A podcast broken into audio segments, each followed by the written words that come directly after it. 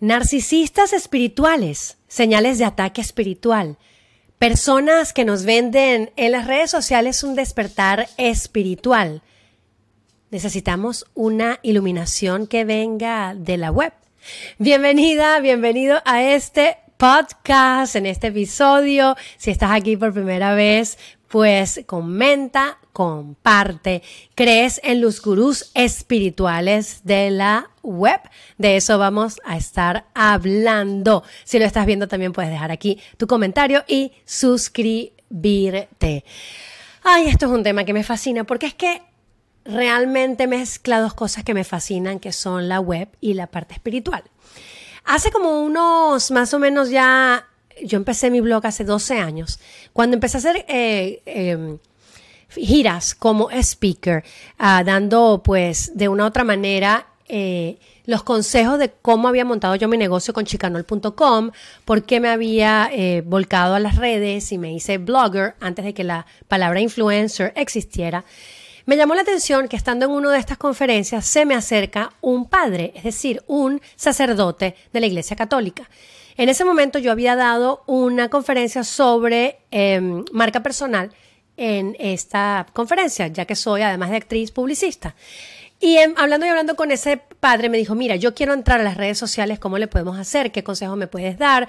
Te, em, te compro una asesoría para que me puedas decir cómo llegarle a las masas. Yo me quedé pensando en ese momento, qué interesante, pero qué extraño. Imagínate tú una misa online, imagínate tú un padre llegando con la palabra a través de las redes sociales. Pues no pasó mucho tiempo cuando ya empecé a ver a todos los curas haciendo la misma estrategia que le dije yo a este cura, simplemente poniendo la palabra en redes sociales, compartiendo la Biblia, hablando con sus feligreses, etcétera, hasta que un día veo a un chaucero, este, eh, saben, eh, como que bailando, haciendo cosas que yo decía, pero esto no pega mucho con la religión católica que a uno le enseñaron, pero me empecé a fascinar con ello, porque al final, como no creo en, eh, en estas órdenes, eh, bueno, sí, cáiganme a, golpes, nadie es perfecto. No creo en esta parte de la Iglesia Católica, creo en, en, el servicio, sí, pero no en ser cura ni en ser monja. Entonces dije, bueno, ya que se, no tienen nada con qué vivir, porque no, parece ser que no están llenos con la palabra de Dios, pues que empiecen a bailar en, en Instagram y que empiecen a bailar en TikTok. Anyway, entonces me empecé a, a maravillar con la mayoría de los gurús espirituales modernos, porque casi todos te venden no religión, sino autorrealización. Y empecé a ver cómo el mensaje se estaba desvirtuando, porque casi todas esas personas y gurús espirituales venían de otro medio, economistas, banqueros, y uno de los más famosos, que Daniel Javib, que realmente venía de, de Televisa, de ser actor, como yo. Entonces, ese actor con la mujer que también es actriz, empezaron a verle la vuelta a esto y empezaron a dar mensajes espirituales y se volvieron lo que son. Y cómo agarraron la palabra, no sé si es que antes eran cristianos o no, y ahora dan la palabra de Cristo, pero hace poco vi que se está yendo más hacia la parte filosófica y el hombre está estudiando esta filosofía. Hace mucho tiempo le dije que lo iba a entrevistar y al final no, no logramos cuadrar la entrevista. Espero que algún día podamos hablar. Pero me llamó mucho la atención porque Daniel ha sido súper famoso en redes, en todos lados, con esa palabra positiva, con esa palabra de rugir, de alcanzar tus metas, etcétera, etcétera, etcétera. Y en las redes sociales he leído eh, muchos testimonios sobre cómo estas personas eh, han logrado cambiar la vida de otras. Qué lindo que podamos cambiar la vida a través de un mensaje. Pero ¿qué pasa con los charlatanes? ¿Qué pasa con la mayoría de los gurús que no tienen una base científica o de estudio? Hay muchas enfermedades mentales, hay depresión, hay cosas que no sabemos manejar y me preocupa un poco que todas estas personas den consejos a personas que realmente necesitan una ayuda médica. Y como siempre me gusta mezclar la parte científica con la parte eh, que no se puede tocar, creo que tiene que haber responsabilidad en el mensaje que damos. Es muy fácil venderle pendejadas a la gente, dicen aquí en uno de los eh, eh, de los cuoros, de los quoros, eh, ay, ¿cómo se dice? Quoras se dice, eh, donde la gente escribe en los chats. No es una venta de gurú moderno, aunque tampoco niego que haya, como en todo ámbito, quien busque solo su propio provecho.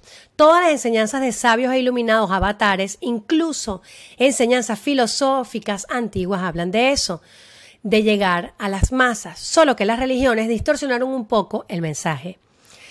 No creo que ni tú ni nadie desee vivir una vida que considere mala o dolorosa. Y la única forma de lograr eso es mediante un camino individual. Y algunos le llaman autorrealización y otros nirvana, otros iluminación. Pero todo habla de lo mismo. Si hay gente que lo vende sin ser honesto, como dice mucha gente, hay gente que lo está haciendo por bien. ¿Cómo se siente entonces un despertar espiritual?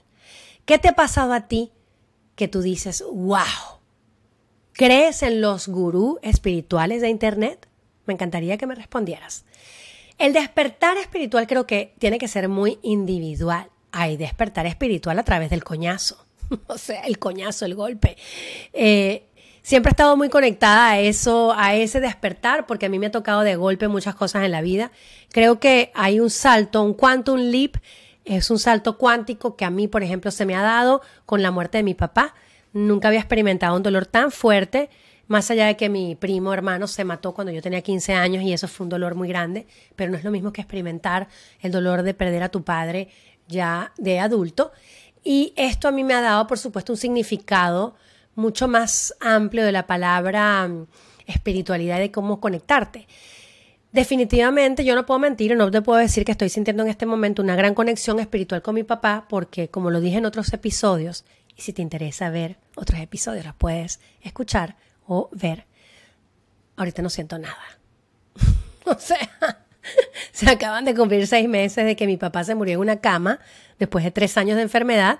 Yo no siento un carajo en este momento.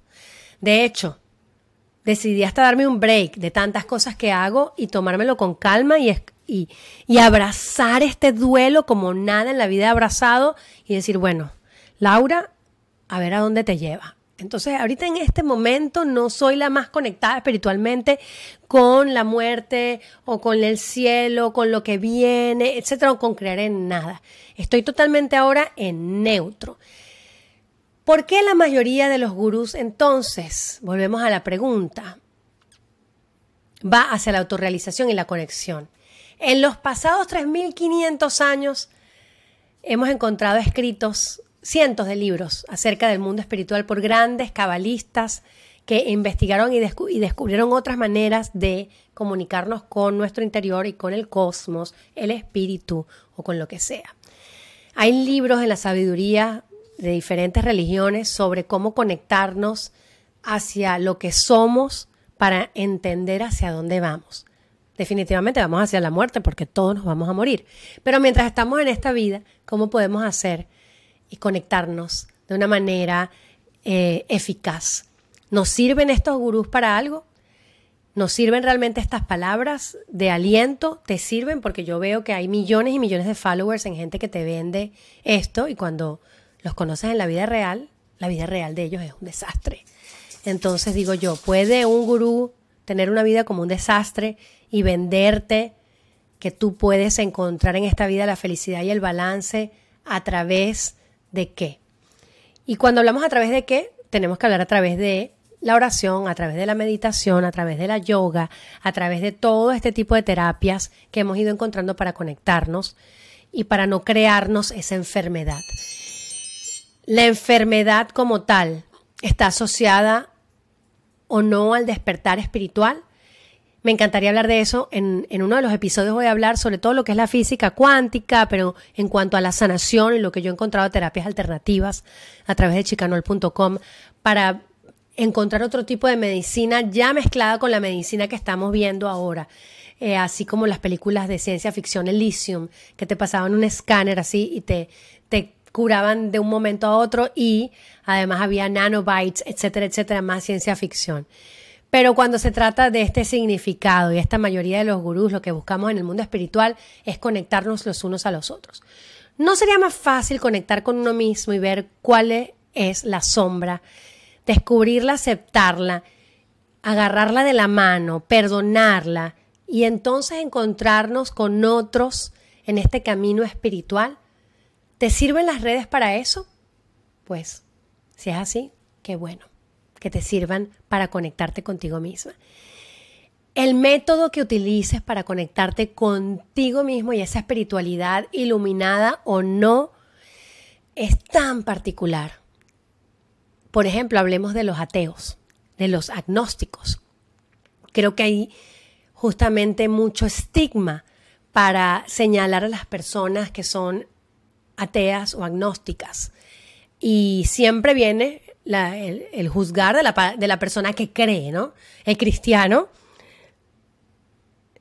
critica al católico, el católico, el cristiano le parece un loco, el budista le parece que el otro, el, que el otro, no sé, el tautista es, y así vamos, ¿no? Vamos criticándonos y comiéndonos y es la, el perro que muerde la cola.